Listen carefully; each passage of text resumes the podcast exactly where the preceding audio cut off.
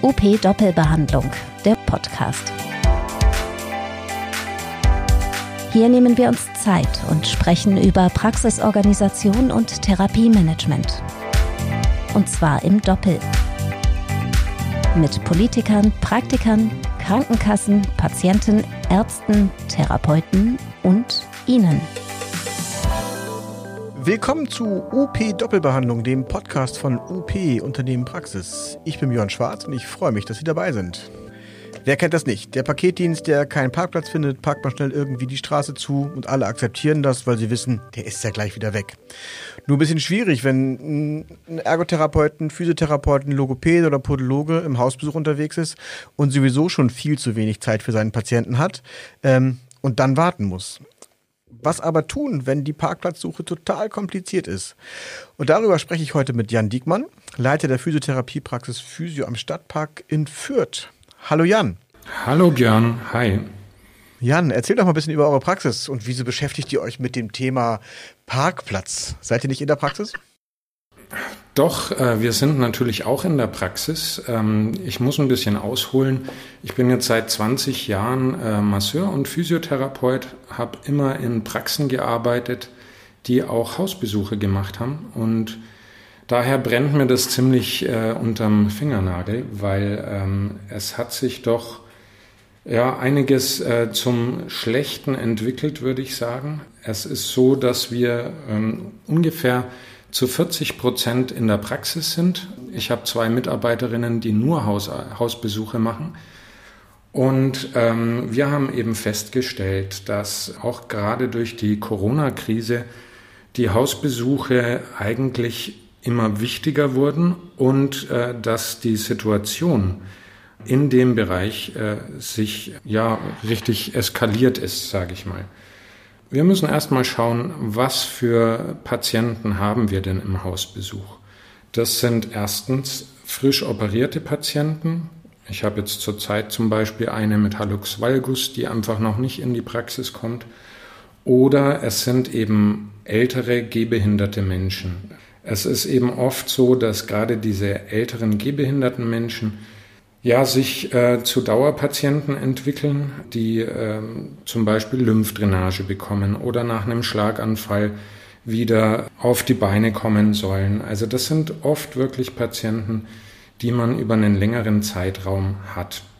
Und jetzt gerade mit Corona war es eben auch das Problem, ähm, dass dann auch diese Leute oft sehr einsam waren. Äh, wir sind immer wichtiger geworden für diese Leute, weil die einfach immer weniger soziale Kontakte hatten. Und ja, ihr habt es ja kürzlich selber auch mitbekommen, äh, auch in eurem Podcast, dass äh, der Fachkräftemangel und die Mitarbeitergewinnung immer schwieriger werden. Ähm, das heißt, dass bei Hausbesuchen im Moment wirklich eine Wartezeit von mehreren Monaten ist. Äh, ich habe da jetzt in den letzten Wochen auch äh, in den sozialen Medien sogar mal so eine kleine Umfrage gemacht. Ähm, das war bei Facebook, Twitter und bei physio.de. Und zwar habe ich äh, meine Kollegen aus dem ganzen Heilmittelbereich gefragt, wie schnell könnte eure Praxis einen Hausbesuch mit 45-minütiger Behandlung anbieten? Ich habe jetzt das Heilmittel nicht konkretisiert. Also es muss nicht jetzt äh, speziell Lymphdrainage sein, sondern es könnte jetzt auch KG-Doppelbehandlung sein zum Beispiel. Es haben 558 Teilnehmer mitgemacht, also eigentlich ein ganz schöner Haufen. Äh, möchte ich mich auch bedanken noch bei den Kollegen.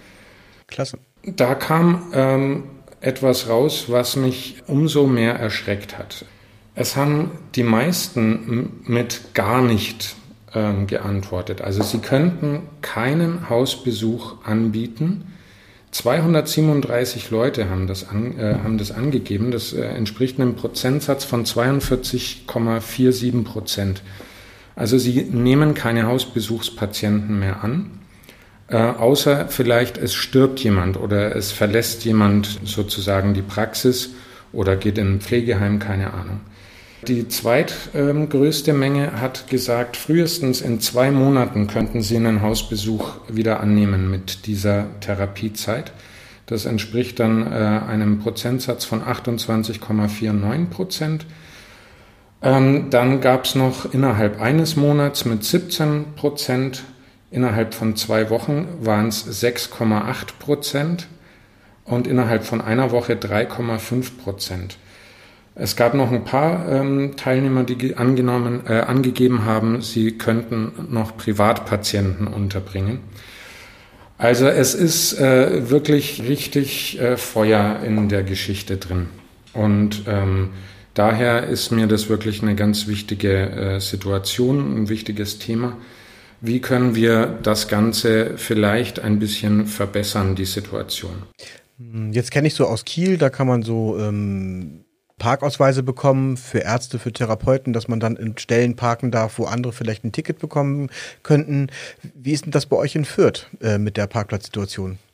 Also die Parkplatzsituation ist hier auch äh, schlimm. Es gibt viele Anwohnerparkplätze, es gibt viele ja, Einbahnstraßen, wo man wirklich äh, teilweise ewig sucht. Ähm, das Interessante ist eben, das haben wir bei unserem äh, Stammtisch TNU hier in Nürnberg und Umgebung, festgestellt, dass in Fürth die Ausnahmegenehmigungen für Parkausweise, das äh, sind dann ähm, Anwohnerparkplätze, eingeschränktes Halteverbot und äh, kostenloses Parken auf Flächen mit Parkscheinpflicht, hier relativ einfach ist. Und zwar ist es äh, so, dass wir als Therapeuten hier unter den sozialen Diensten firmieren ähm, wir zahlen 45 Euro im Jahr für diesen Parkausweis. In Nürnberg zum Beispiel, als Norddeutscher, ähm, das ist hier wirklich gleich nebenan. In Nürnberg ist es so, da äh, zählen wir nicht zu den sozialen Diensten, sondern wir sind gleichgestellt mit Handwerkern. Da kostet dieser Parkausweis 100 Euro für ein Jahr und es ist viel schwieriger, den zu bekommen. Und du hast ja jetzt gerade vom Stammtisch gesprochen. Das äh, habe ich dann rausgehört, dass ihr euch dann so ein bisschen engagiert dafür, dass es einfacher wird, auch in Nürnberg äh, einen Parkausweis zu bekommen? Richtig, ja. Wir haben jetzt äh, bei jedem Stammtisch eigentlich einen kommunalen Politiker dabei gehabt, einen Stadtrat, sowohl von der CSU als auch von den Grünen. Ähm, von den Linken war auch schon jemand da. Äh, genau, FDP haben wir jetzt noch nicht äh, eingeladen, aber kommt sicher auch noch. Ähm, genau. Und äh, es waren auch schon äh, Landtagsabgeordnete dabei. Vor allem jetzt in der Online-Zeit war das eigentlich gar kein Problem. Wir hatten auch jetzt Kontakt zu einem Bundestagsabgeordneten, der hier aus Nürnberg ist. Ähm, da ging es aber jetzt mehr um dieses Schiedsverfahren. Also das hatte jetzt mit äh, der Ausnahmegenehmigung nichts zu tun. Genau. Ähm, also es ist eben ähm, so, dass ähm, da eine Uneinigkeit herrscht. Ähm, es ist laut dem Paragraphen 46 der Straßenverkehrsordnung eben so, dass die einzelnen kommunalen Straßenverkehrsbehörden, also das sind sozusagen die Kfz-Zulassungsbehörden auch, für sich und für ihren Bereich diese Ausnahmegenehmigungen regeln. Und es gibt leider immer noch ganz viele Gegenden, wo es überhaupt keine Ausnahmegenehmigungen gibt. Dann gibt es wieder welche, die unter den sozialen Diensten für uns Therapeuten laufen und dann ebenso wie in Nürnberg welche, wo man nur eine allgemeine Ausnahmegenehmigung bekommt. Wenn es diese Parkausweise nicht gäbe, was hätte das für Konsequenzen für einen Therapeuten, der seine Praxis in Nürnberg hat und als Ergotherapeut ähm, Hausbesuche macht? Das verschärft das Ganze einfach nochmal. Die Therapeuten, die diese Parkausweise nicht haben, die nehmen einfach oft auch gar keine Hausbesuche mehr an, weil äh, die Parkplatzsuche einfach eine Katastrophe ist. Es wäre einfach eine ganz tolle Erleichterung für uns alle, wenn das einheitlich geregelt wäre, relativ günstig wäre und auch äh, die Genehmigung ja einfach zu bekommen wäre. Es würde das Ganze etwas entschärfen, denke ich. Das heißt, ähm, ein fehlender oder nicht ausgestellter Parkausweis würde bedeuten, dass man sich wie jeder andere Verkehrsteilnehmer auch an die Regeln halten müsste. Das heißt, parken, einen Parkschein sich besorgen oder in einem eingeschränkten Halteverbot parken und eine, eine Strafe, eine, eine Verkehrswidrigkeit dafür bekommen würde. Richtig. Das hören wir ja auch immer wieder äh, unter Therapeuten da ist dann wieder die Frage, wer zahlt den Strafzettel? Ist es dann der Angestellte oder ist es der ähm, Praxisinhaber? Also das sind natürlich alles Themen, die ähm, da eben entschärft werden würden. Wenn jetzt ähm, bei uns nach diesem Podcast Kunden eine E-Mail schreiben und sagen, hey, das ist ja super, da haben wir mal einen Anschluss bekommen. Was empfiehlst du einen anderen Kollegen aus Emsland oder vielleicht aus Chemnitz, die sich auch anfangen mit so einem Thema zu beschäftigen? Wie kann man da gut vorgehen? Also als erstes würde ich auf jeden Fall Kontakt aufnehmen zu dieser Straßenverkehrsbehörde, weil natürlich muss man erstmal nachschauen, gibt es das in meiner, äh, in meinem Stadtteil oder in meiner Stadt oder in meinem Landkreis überhaupt schon. Könnte ja durchaus sein. Das kriegt man ja so oft gar nicht mit. Und natürlich sollte man sich dann auch vielleicht mit einem Gesundheitspolitiker aus äh, dieser Gegend mal ja, Kontakt aufnehmen ähm, und da mal genauer nachfragen. Also das äh, ist eigentlich immer das A und O, dass man einfach Kontakt mal aufnimmt zu Politikern. Die meisten äh, Lokalpolitiker sind total ähm, offen für solche Gespräche und auch offen für die Sicht der Therapeuten. Welcher Politiker war noch nicht beim Therapeuten? Also es ist ganz wichtig, dass eben auch gerade in den Mittelpunkt gestellt wird, wie die Situation gerade für die älteren Leute, die ähm, Hausbesuche brauchen, gerade ist.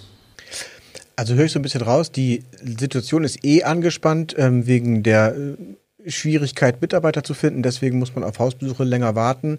Und als Praxisinhaber sagt man, boah, bevor ich jetzt einen Hausbesuch fahre äh, und auch noch draufzahle fürs Parken und äh, vielleicht sogar für ein Ticket, dann äh, mache ich doch lieber die Patienten in der Praxis. Richtig. Ähm, wir müssen ja auch sehen, wir kriegen für einen Hausbesuch jetzt zusätzlich zur Behandlung gerade mal um die 17 Euro.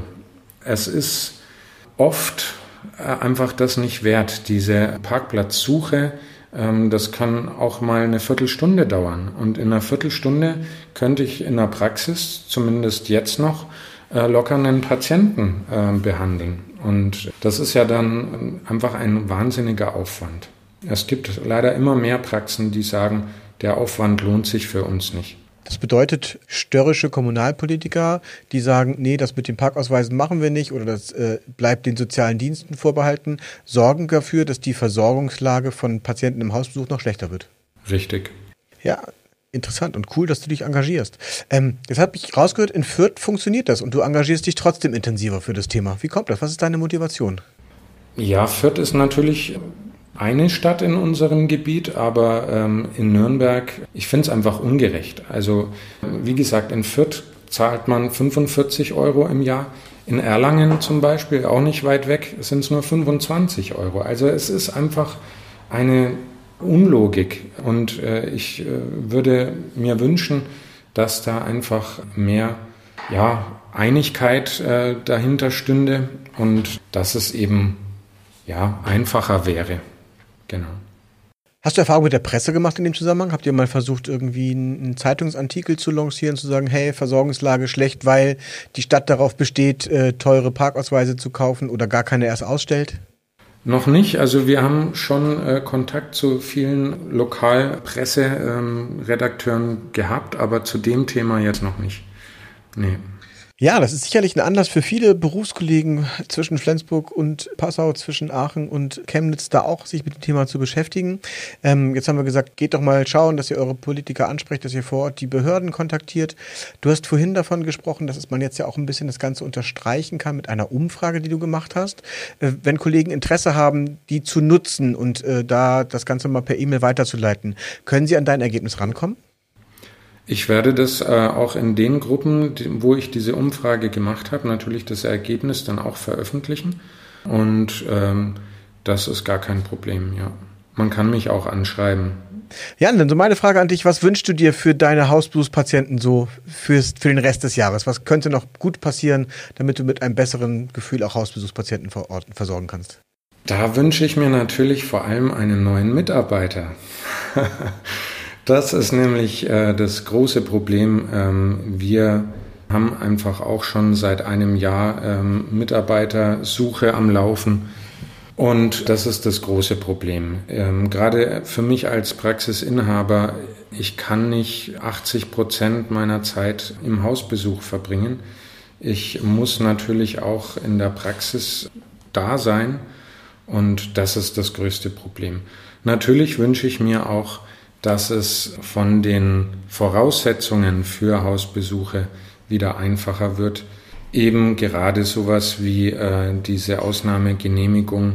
Ich bin auch viel in Nürnberg und da muss ich natürlich dann auch wieder nach Parkplätzen suchen, äh, anstatt ähm, eben diese Genehmigung zu haben. Also ich müsste theoretisch für beide Städte das Ganze beantragen.